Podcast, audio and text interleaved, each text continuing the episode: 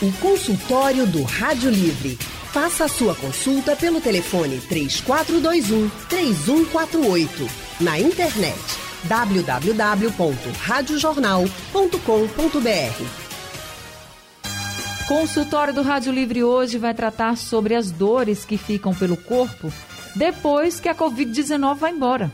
Um levantamento de pesquisadores de universidades dos Estados Unidos, do México e da Suécia apontam que um em cada cinco pacientes com a Covid longa sofre com dores nas articulações.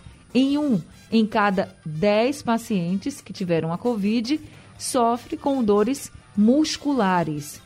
E com base em estudos, esse estudo foi feito com base em 48 mil pacientes.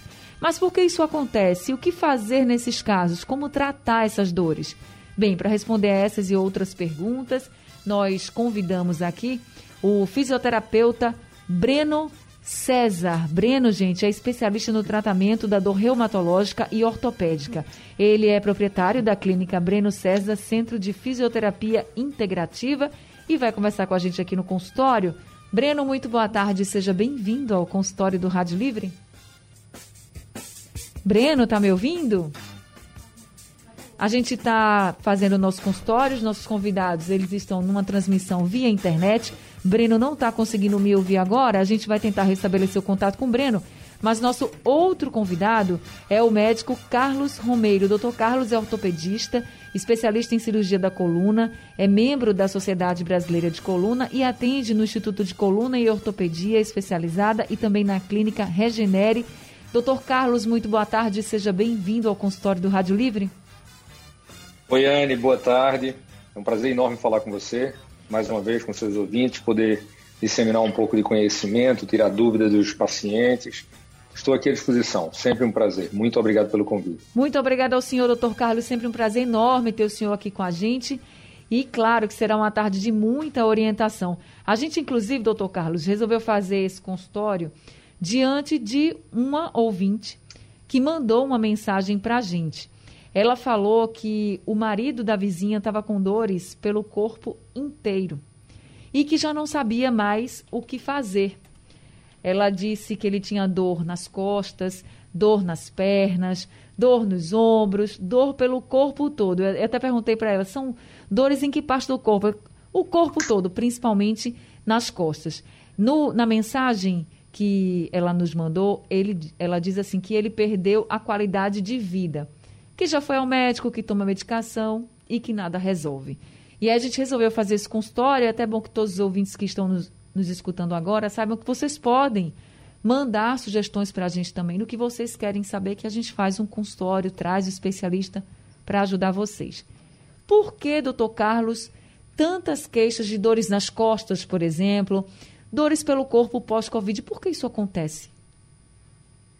É, Anne, a gente precisa separar aí duas situações. Né? Uma é a situação realmente é, em decorrência da infecção do Covid. Isso é uma questão. Mas a gente precisa separar também um outro grande grupo, que é o que eu chamo de, da dor pós-pandemia. Porque não só aquela que acomete as pessoas que tiveram a Covid-19, mas sim acomete as pessoas de uma forma geral devido a uma série de mudanças que a pandemia trouxe para a gente. Mudanças é, de estilo de vida, mudanças de, de, hábitos diários de vida, que isso impactou de forma realmente importante na, na forma como as pessoas é, é, convivem, na forma como as pessoas é, se movimentam, na forma como as pessoas é, praticam atividade física, na forma como as pessoas trabalham. Então, isso interfere no funcionamento do corpo da gente. O corpo da gente, de uma forma geral, é uma máquina, a máquina mais perfeita que existe no movimento. A máquina da gente é tão perfeita para se movimentar que a, a, a, indústria cibernética, a indústria de tecnologia quer fabricar robôs que sejam capazes de fazer os movimentos humanos. Então, entenda. É, o grau de perfeição que a gente tem que é, é necessário que se fabrique robôs para poder provocar. Então, nós somos um corpo multiarticulado, é, onde a gente tem um tronco, onde se articulam a parte de cabeça e a parte de todos os membros, e desses ossos, dessas articulações saem outros ossos, que saem outros ossos, e com isso a gente consegue ter amplitudes de movimento enormes que permitem que a gente faça determinado. A gente teve um. É, ações que outras, outros animais não conseguem. A nossa conexão com Oi, o doutor Carlos. É, agora voltou, doutor Carlos. Tinha dado uma travadinha, você pode concluir? Então, é, é, essa questão, quando a gente pergunta esse tipo de paciente que você falou, que tem dor no corpo inteiro, é necessário a gente investigar se há um processo inflamatório residual pós-Covid, que muitas infecções virais, até pior do que o Covid, por exemplo, é a chikungunya, que deixa um processo é, articular muito forte é, pós-chikungunya. Mas é, pegar um paciente desse, saber se tem uma sequela da infecção do Covid ou se tem um quadro doloroso secundário a outras condições pós-pandemia. Mas se for, por exemplo, da Covid, é dores que ficaram por causa da Covid, é algo re realmente relacionado à doença, ao novo coronavírus? É, veja só, Anne, como você falou, o novo coronavírus, tem muita coisa, até hoje, a gente tem uma doença que tem menos de dois anos, então a gente não consegue identificar a médio e longo prazo as verdadeiras sequelas. Algumas coisas já estão claras na ciência, mas tem muita coisa que ainda é ensaio clínico, né? Assim, está é, tá muito na moda se falar sobre ciência. Será que a ciência, até dentro da ciência, a gente tem graus de evidência, onde a gente consegue, por exemplo, uma opinião de um especialista é um grau de evidência, mas é um grau de evidência baixo, que ele tem viés que considera aquela opinião dele. Mas, por exemplo, ensaios clínicos têm um grau de evidência, ensaios randomizados têm outro grau de evidência. Então, o que a gente sabe ainda sobre a Covid é pouco. Se sabe que há um distúrbio em relação ao pós-Covid. Há um distúrbio cognitivo, onde se vê realmente distúrbios de memória, tá certo? distúrbios de, de, de, cognição de uma forma geral. Por exemplo, eu tenho um médico é, é, que teve um caso gravíssimo de Covid e ele fala que ele ficou um distúrbio de cognição, que às vezes ele olha para um garfo e ele sabe que é um garfo, mas ele não consegue articular aquela palavra. Ele fala assim, olha, me dá esse negócio aí que, que é para comer. Ele, ele, então, ele não, ele ficou com esse distúrbio de cognição que a gente ainda não consegue explicar bem o motivo, não consegue explicar se é reversível, se não é reversível, é, é, é, se, se, se é permanente, se qual é a duração desse distúrbio. Em relação ao aparelho locomotor, é, é normal a gente ver, é frequente a gente ver dores miastênicas, dores, fraquezas musculares, principalmente. A principal queixa no Covid, não é nem a, no pós-Covid que a gente vê na prática, não é nem a questão articular a principal queixa que a gente vê é a fraqueza, a fadiga muscular. Por exemplo, um outro paciente que, que corria regularmente antes do Covid, um paciente jovem, um médico jovem, corria regularmente antes do Covid. É, e, e pós-Covid, mesmo recuperado de tudo, ele fala que ele não tem nem metade da performance que ele tinha antes do Covid, em relação à capacidade de correr a distância, a velocidade. Ele diz que tem um que fadiga de uma forma enorme precocemente mas a gente ainda não conseguiu entender a, a, a, o funcionamento molecular celular disso para explicar especificamente isso aí. Mas é fato que existe sim no pós-Covid esse comprometimento muito mais muscular do que articular, diferente da chikungunya, que deixa um processo inflamatório articular residual, mas no Covid a gente vê essa questão astênica de, de comprometimento muscular difuso. É verdade, a chikungunya, ela realmente maltrata muito né, as articulações e as dores também permanecem por muito tempo. Já é também tema para um outro consultório nosso. Agora eu vou chamar o Breno. Breno, você está me ouvindo agora? Você consegue me ouvir? Olá, boa tarde. Agora sim, graças a Deus, restaurando aí a conexão, tudo direitinho. Que bom, Breno. Ficamos muito felizes em ter você com a gente também. Para quem ligou agora o rádio, o Breno, gente, é fisioterapeuta, ele é especialista no tratamento da dor reumatológica e ortopédica. Então, Breno, muito boa tarde, seja bem-vindo ao consultório do Rádio Livre. A gente tem relatos de muitos ouvintes com muitas dores pelo corpo depois desse processo da Covid, seja ela uma Covid que tenha sido considerada leve, vamos dizer assim, ou uma Covid que já tenha sido considerada mais grave, que tenha levado a internamento, por exemplo. Mas para quem está sentindo essas dores em casa depois da Covid e associa até mesmo que seja por causa da Covid-19, como tratar, assim? Ah, o que fazer para avaliar, ou para aliviar, desculpa? Vamos lá, é, vamos pegar uma sequência de informações com base nessa pergunta. Primeiramente, boa tarde a todos, é uma alegria para mim poder estar tá trazendo informações de ciência e saúde para vocês. Então, existe o que nós chamamos de síndrome pós-Covid. A síndrome pós-Covid ela pode surgir por diferentes situações, tanto pela ação do mecanismo do vírus em si, como também pela própria exposição do paciente a determinados gatilhos. Quais são esses gatilhos? Por exemplo, a gente entende que a dor ela se manifesta através de três mecanismos distintos. Então, se tem um paciente que está lá deitado num leito, numa cama de hospital, numa UTI, por um tempo prolongado, onde ele está deitado é, nesse leito, sobrecarregando determinada área do seu corpo por um tempo específico, logo o seu corpo vai agir com relação àquele estímulo, o que nós chamamos de um estímulo ou de um mecanismo nociceptivo, onde, por exemplo, o fato dele estar deitado por muito tempo naquela posição, o corpo dele vai começar a liberar ácido lático, e esse ácido lático vai ajudar na ativação dolorosa, gerando essa dor nociceptiva, pelo simples fato de ele estar acamado naquela posição específica. Como também um outro exemplo que eu, outro exemplo que eu posso dar é um paciente que em determinado momento ou outro é necessário que ele mude de decúbito. Se ele está ali no leito, ele precisa ficar de decúbito ventral para melhorar a expansibilidade respiratória desse paciente, muito utilizado pelos médicos na UTI. O que, é que pode acontecer com esse paciente? Em determinado momento, esse paciente gerar uma lesão de plexo, ou seja, áreas de nervos que saem da coluna cervical indo por todo o trajeto do membro superior pode ser comprimido, comprimido, gerando um processo lesivo naquela região, levando o paciente a sentir o que nós chamamos de parestesia, ou seja, formigamento no membro superior, sensação de dormência no membro superior, fraqueza muscular nessa região, e aí é o que nós chamamos de um mecanismo neuropático da dor. Um outro exemplo também muito comum que pode estar acontecendo com o fato do paciente estar exposto a determinadas situações naquele leito de hospital, por exemplo, e inclusive não somente naquele local do hospital, mas repercutir, inclusive, para o fato quando ele chegar em casa, quando ele estiver em casa também, ter ainda a presença dessas dores. E principalmente nesse exemplo que eu vou citar agora, olha só. Tem pacientes que têm uma sobrecarga emocional muito grande no momento em que ele está ali no hospital. Por quê? Muito simples. O paciente está de cara com uma possibilidade de morte, o medo de morrer, a distância da família, as dificuldades com aquele estresse de hospital. Tudo isso vai gerar alterações emocionais no paciente, podendo gerar, inclusive, depois que ele tiver alta, uma dor mais generalizada, o que nós denominamos de um mecanismo nociplástico da dor onde o paciente ele pode ter dor em vários locais ao mesmo tempo, muito confundido com outros problemas, como fibromialgia, por exemplo.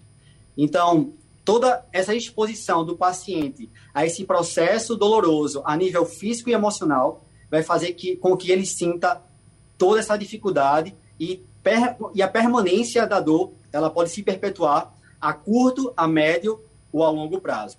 Fora o que nós ainda não conhecemos tão profundamente com relação ao efeito do vírus em, em si no corpo do indivíduo. Nós sabemos que existe uma alteração sistêmica, um processo inflamatório sistêmico. E por existir esse, esse processo inflamatório sistêmico, pode ocorrer diferentes formas de alcances em áreas do nosso corpo, ao ponto de repercutir também com processos dolorosos, ativando esses mecanismos da dor que eu acabei de citar. Consultório do Rádio Livre hoje falando sobre as dores que ficam pelo corpo depois da Covid. Nós estamos conversando com o fisioterapeuta Dr. Breno César e também com o médico ortopedista especializado em cirurgia da coluna, Dr. Carlos Romeiro. Chegou uma pergunta aqui, Dr. Carlos, é da Rosiane. Ela diz que teve Covid em abril e depois dessa fase ela está com queda capilar, é, com problemas no estômago, nos pulmões, com sintomas estranhos. Ela disse que já tinha diagnóstico de fibromialgia e que as crises dolorosas aumentaram demais. Aí ela pergunta para o senhor se essa questão das crises dolorosas, por exemplo, terem aumentado tem relação com a Covid-19. Oi, Anne. É, o fato dela ter já ter a fibromialgia previamente à, à Covid, né, é, é nessa, isso, isso precisa ser muito é, levado em consideração, né? Porque a fibromialgia é uma, é uma síndrome que, que, dolorosa, que dói em praticamente o corpo inteiro, né? Os pacientes de fibromialgia, a gente costuma perguntar onde é que ele não sente dor, ele diz que não sente dor no cabelo, o resto dói, né? Então, é, é uma síndrome muito importante e que ela está estritamente relacionada a fatores psicossociais, a situações de estresse, situações de ansiedade. Inclusive, ela pode ser desencadeada por essas situações. Então, além do Covid, como o colega, como, como o Breno citou, o, o medo de morrer, o, o anseio, a, a ciência da gravidade do problema, isso leva também não só a um problema físico, mas um trauma emocional muito forte, né, que pode influenciar de forma considerável. Então, se o paciente já tem a fibromialgia prévia e tem uma síndrome dolorosa pós, um dado interessante é a queda de cabelo, né? Eu tenho alguns colegas dermatologistas, eu não sou dermato, mas eu tenho conversado com eles. Diz que é impressionante a alopécia que, que, que vem principalmente em mulheres pós-Covid, né? É uma alopécia é, importante, né? Uma alopécia é, que, que, precisa ser, ser, ser tratada de forma eficaz, mas que é reversível na maioria dos casos. É bem acentuada mesmo mas, a queda né, de cabelo. Muito acentuada, muito acentuada. Eu tenho pacientes que vêm por outras razões e a gente questiona. Tenho até um, uma parente bem próxima que teve queda completa de cabelo, completa mesmo. Uma mulher que perdeu 100% do cabelo. Mas volta tudo isso aí, volta que é relacionado ao pós-Covid. É, então, é, é preciso saber se essa paciente está tratando de forma adequada a fibromialgia, que a fibromialgia é uma doença que tem controle, você consegue controlar essa doença através de medicamentos, fisioterapia, atividade física, mudança de hábitos de vida, mas quando essa paciente passa por uma situação de extremo estresse, a doença descompensa, né? Então, muitas vezes você precisa ter. Eu costumo falar, tratar fibromialgia é o seguinte: a gente pensar num grande incêndio e que a gente precisa ter um remédio para apagar esses incêndios. Mas a gente também precisa ter um, tra um tratamento eficaz para evitar esses incêndios. Então, se ela está com a doença sob controle, ou seja, sem incêndio, mas vem um caso, uma situação de estresse pesada dessa, que vem, que exacerba essa crise dolorosa, a gente precisa entrar naquele ponto para tentar controlar a dor. Então, precisa entender se ela está tratando apenas a crise de dor pontual ou se ela realmente está tratando a fibromialgia como uma coisa mais ampla. Tá certo. Agora a gente tem aqui perguntas pelo nosso WhatsApp do Nil. Vamos ouvir agora o áudio do Nil que mandou para a gente pelo nosso WhatsApp. Boa tarde, Anne. Nil de Barra de Jangada. Boa tarde, doutores. A minha dúvida é o seguinte: eu trabalho como motoboy delivery e há dois anos atrás, mais ou menos, eu sofri um acidente. Nesse acidente, eu bati meu joelho na lateral do carro da pessoa. Eu fiz o raio-x na época e não constou nada. Só que desde então eu venho sentindo essa dor no joelho, no joelho direito, e eu não sei se, é decorrer do, do acidente ainda ou se é porque eu estou muito acima do peso. Se o doutor puder tirar essa minha dúvida aí, eu agradeço. Desde já, obrigado pelo espaço e uma boa tarde a todos. Obrigada a você, Nilson. Pode ajudar ele, doutor Carlos? Claro, é, é, muito importante a gente entender aí. Ele, um fato importantíssimo, Nil, no seu, no seu relato é, é a, a, temporalidade. Né? Você tem dois anos de dor. Quando a gente passa a ter dois anos de dor constante, é diferente de você ter dor em crises. Você passa a ter dois anos de dor constante e essa dor é classificada como dor crônica. E a dor crônica, como o Breno falou muito bem aí no começo, a gente tem é, é, basicamente três gêneses de dor, né? A dor nociplástica, a nociceptiva e a dor neuropática. Então, a dor crônica, ela deixa de ser um problema exclusivamente nociceptivo, ou seja, quando você leva uma pancada no joelho, e sim, ele fez um raio-x, apenas o raio-x não dá para ver muitas lesões. Se você tem uma lesão de ligamento, de, de, de tendão, é, isso não aparece no raio-x, uma lesão de ventre muscular não aparece na radiografia. Mas o fato dele ter dor persistente há dois anos entra, em, em entra aí. Para você entender mais ou menos, se eu levo uma pancada no dedo, eu tenho um sistema de informação que informa que houve uma lesão no meu dedo para o meu cérebro. Esse sistema é o sistema nervoso. Então, se o meu dedo cicatriza e eu persisto sentindo dor, pode ser, pode ser uma das hipóteses, é que esse meu sistema nervoso permaneceu ativado, mandando uma informação constante para o meu cérebro. Essa é o que a gente chama de dor neuropática e é um dos fatores de cronificação da dor. Então, numa situação como essa, é importante entender se ele tem realmente alguma lesão no joelho que justifica a dor, que pode ser que tenha, e pode ser que tenha sido o fator causal inicial, mas entender também se há um componente neuropático, que é aquele componente da, da informação que está sendo enviada o tempo todo para o cérebro, que essa informação, digamos assim, é um sistema que está disfuncional, a informação está sendo passada de forma não correta. Então está mandando a informação para o cérebro que é para sentir dor no joelho, mas não há uma lesão específica mais no joelho. É mais ou menos isso, entendeu? Tá che... O cérebro recebe a informação dizendo que é para sentir dor no joelho, ele sente a dor no joelho, mas não há necessariamente uma lesão específica no joelho. É essa dor que tem isso. Então, a dor crônica, que ultrapassa 3 a 4 meses, sempre tem um componente neuropático. Então, precisa investigar, porque o tratamento é completamente distinto um do outro. Tá certo? Uma coisa é tratar o joelho, outra coisa é tratar o sistema de informação. E também considerar que ele está informando aí que está bem acima do peso. Ele pode ter outras lesões associadas que não tem nada a ver nem com a pancada, nem com a dor neuropática, por exemplo, uma artrose no joelho devido ao excesso de peso, um desgaste na articulação. Então, esse é um paciente muito rico para ser investigado em relação à dor. Precisa ser investigado de forma realmente bem séria para tratar de forma eficaz e não tratar errado. É verdade, precisa de uma investigação. Então, Nil, melhor que você faça essa investigação, procure um especialista para que você tenha uma orientação mais precisa sobre o seu caso. Agora, Breno, chegando mensagens aqui de algumas pessoas que estão sofrendo com dores e estão associando a o pós-Covid, né? Então, como a fisioterapia pode ajudar essas pessoas que têm dores pelo corpo e dizem que passaram a ter depois da Covid-19? Perfeito. A fisioterapia deve atuar especificamente no trabalho de exercícios ativos, onde vai haver uma exposição gradativa ao exercício de acordo com a limitação de cada paciente. Por quê? Porque no trabalho ativo, onde os pacientes realizam alguns exercícios, nós conseguimos gerar o que nós denominamos de neuroplasticidade no cérebro, levando ao cérebro novas informações com relação àquela área dolorosa para que haja uma modificação benéfica na saúde desse paciente. Então, assim, já deixando bem claro, a fisioterapia ela não deve se estar restrita, no caso, a um trabalho voltado para uso de aparelhos, uso de equipamentos, e nós chamamos de eletrotermofototerapia para analgesia ou para uma melhora de qualquer outra possibilidade em relação à dor. Mas o foco principal da fisioterapia nesses pacientes, na maioria dos casos, deve ser justamente no trabalho com exercícios ativos, para que esses pacientes tenham uma melhora progressiva com relação aos seus sinais e sintomas dolorosos. Então, essa é a melhor maneira de tratar esses pacientes. Tem algum exercício que a pessoa pode fazer em casa, assim, já agora, para tentar aliviar?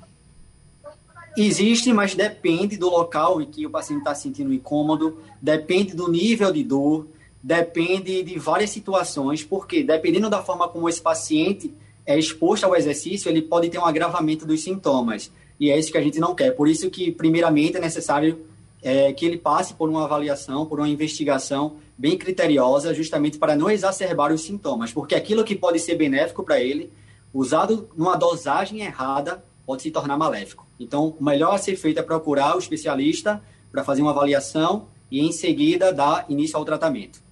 Tá certo? O consultório do Rádio Livre hoje está tratando sobre as dores que ficam pelo corpo depois da Covid-19. E a gente está conversando com o fisioterapeuta Breno César e também com o médico ortopedista, doutor Carlos Romeiro. Doutor Carlos, chegou aqui um áudio da Adeilda com pergunta para o senhor. Vamos ouvir. Boa tarde. É a primeira vez que eu falo com você, Anne. Eu queria saber do médico aí. Eu nunca tive Covid, não, Ana, mas eu, eu morro com uma, col uma dor na coluna, Ana. Eu já tomo de tudo, tudo, todos os remédios que me indicam, eu tomo. E eu já marquei para fazer uma fisioterapia, para ir para o médico e nunca o posto. O posto está sempre dizendo que está fora de área, fora de área. E eu tomo todo tipo de remédio que me indicam. E a minha coluna dói muito, Ana. Eu trabalho com faxina Trabalho porque preciso. Tá entendendo, Anne? Eu queria saber do doutor como é que eu fazia para ele me consultar, para ele me ver. Eu não aguento mais, Ana. Meu nome é Adeilda. E, por favor, me ajude com esse doutor aí, qual é o médico que eu tenho que tomar o remédio. Já tomei tanta injeção, Ana, e, e a coluna nunca fica boa.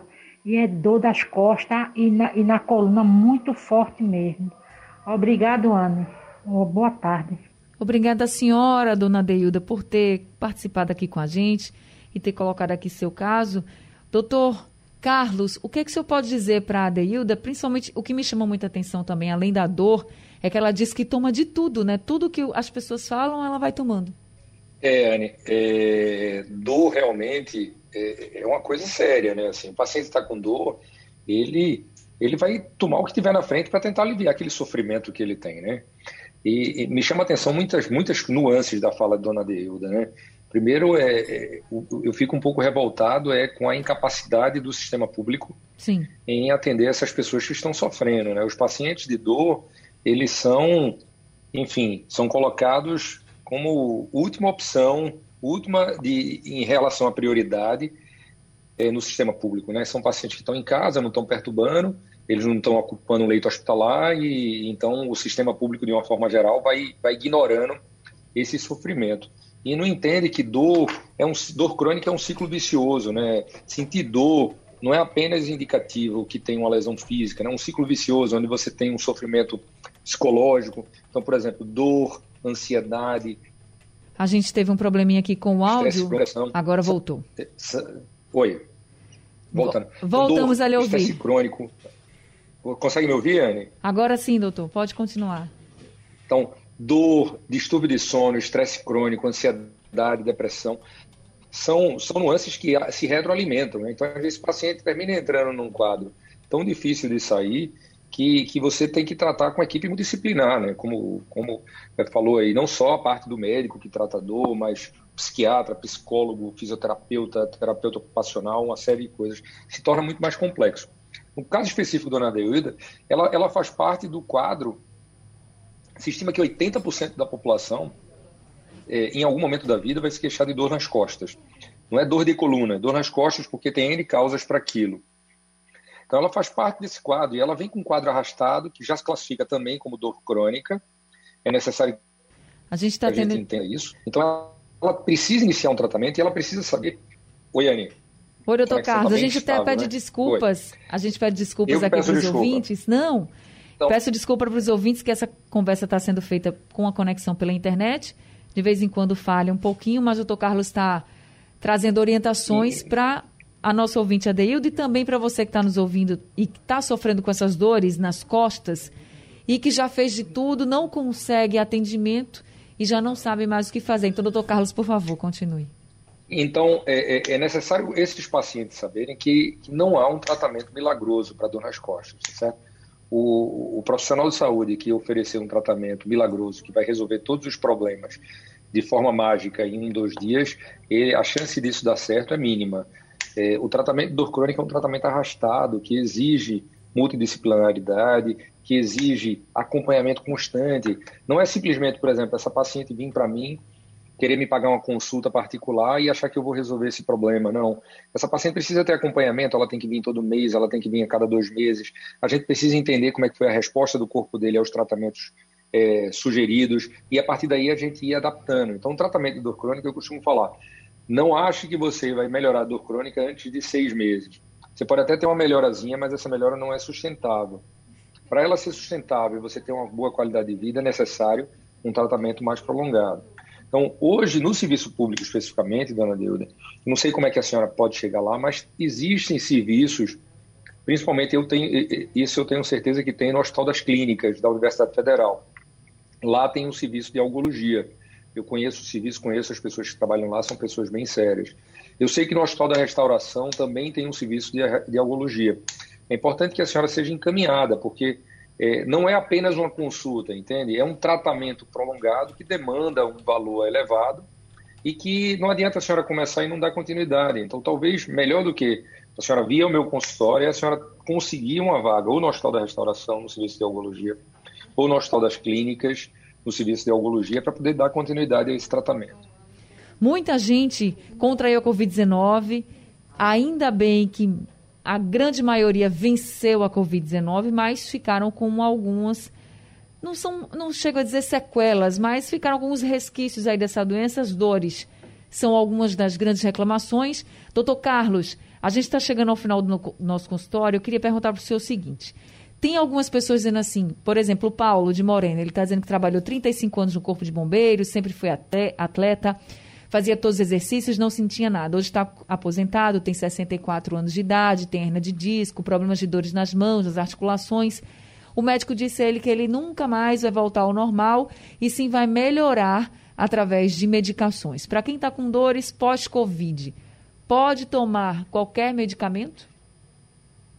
Não, não é recomendado que se faça automedicação. Né? É necessário que você pode tomar analgésicos simples naquele pico de dor, mas tem que entender que esse analgésico simples ele só está apagando o incêndio, ele não está evitando o incêndio. Então precisa entender o que é está acontecendo no seu corpo para que isso continue. E, e, e, essa questão de nunca mais voltar ao normal, precisa saber o que é o normal para uma pessoa de 64 anos, isso. é o normal para uma pessoa de 40 anos. Então a gente, com o passar dos anos e com dependendo dos seus hábitos de vida, você tem limitações. Então as pessoas às vezes não entendem essas limitações normais que são do, normais da evolução do ser humano, do envelhecimento. Então é, é, o que não pode de jeito nenhum, Anne, é sentir dor. Hoje só sente dor quem está sem tratamento adequado. Eu entendo que no SUS tem essa complicação no serviço único que a gente estava falando, mas hoje só sente dor quem está sem tratamento adequado. Breno, para quem vai fazer fisioterapia para ajudar aí nessa questão das dores, essa fisioterapia ela leva muito tempo, são meses também fazendo esses exercícios na fisioterapia. Como é que essa questão da durabilidade do tratamento? Então, cada paciente é um paciente em específico. Vai depender muito do quadro presente onde, em que o paciente se encontra. Então, assim, a, se existe um paciente com um quadro mais crônico de lesão ou de dor provocada pós-Covid, é muito, muito mais provável que ele vai passar um pouco mais de tempo do que aquela pessoa que começou com as dores há, há um mês, há uma semana então, vai depender do período pelo qual essa pessoa se encontra com a, a dor presente. Portanto, assim, é muito comum as pessoas a entrarem no consultório achando que vai ter a dor resolvida em cinco sessões, em três sessões, mas a gente deve entender que o processo pelo qual o paciente é exposto na à fisioterapia demanda de diferentes coisas que não é exclusivamente é próprio do fisioterapeuta ou da técnica utilizada, mas que depende muito também da forma de vida desse paciente. O que ele faz no seu dia a dia depende é, do psicológico desse paciente, depende do tipo de trabalho que ele está envolvido, qual é o ambiente que esse paciente está instalado. Ou seja, são fatores que requer uma avaliação mais criteriosa, como eu falei anteriormente, porque todo tratamento, a é gente único, diz que é 50% né? de cada, 50% do profissional e 50% do paciente. Vai depender muito de como essas duas coisas vão se harmonizar para que haja um resultado cada vez mais interessante para a saúde desse indivíduo. Tá certo. Breno, muito obrigada por esse consultório de hoje, pelas orientações que você trouxe para os nossos ouvintes. Eu que agradeço. Conte comigo para outras é, informações com relação à saúde e muito obrigado a todos que estiveram presentes ouvindo aí os nossos conselhos e as nossas informações. Pode deixar com a gente, seja sempre muito bem-vindo aqui também. Doutor Carlos Almeida também sempre é muito bem-vindo. Muito obrigada por mais esse consultório. O senhor sempre atendendo muito bem aos nossos ouvintes, doutor Carlos. Oi, Anne, eu que agradeço, agradeço ao colega Breno que estava aí com a gente. É, é, muito importante, você tem uma importância muito grande na sociedade pernambucana. Muita gente que não tem acesso a essas informações consegue através do seu programa. Então, parabéns e, e sabe que eu estou sempre à disposição de você. Nós também sempre à disposição aqui no consultório para vocês. Sejam sempre muito bem-vindos. Gente, o consultório do Rádio Livre acabou. Daqui a pouco ele está no site, aplicativo da Rádio Jornal, também nos principais aplicativos de podcast e também é reprisado durante a madrugada aqui na programação da Rádio Jornal. Sugestão ou comentário sobre o programa que você acaba de ouvir, envie para o e-mail ouvinte@radiojornal.com.br ou para o endereço Rua do Lima 250, Santo Amaro, Recife, Pernambuco.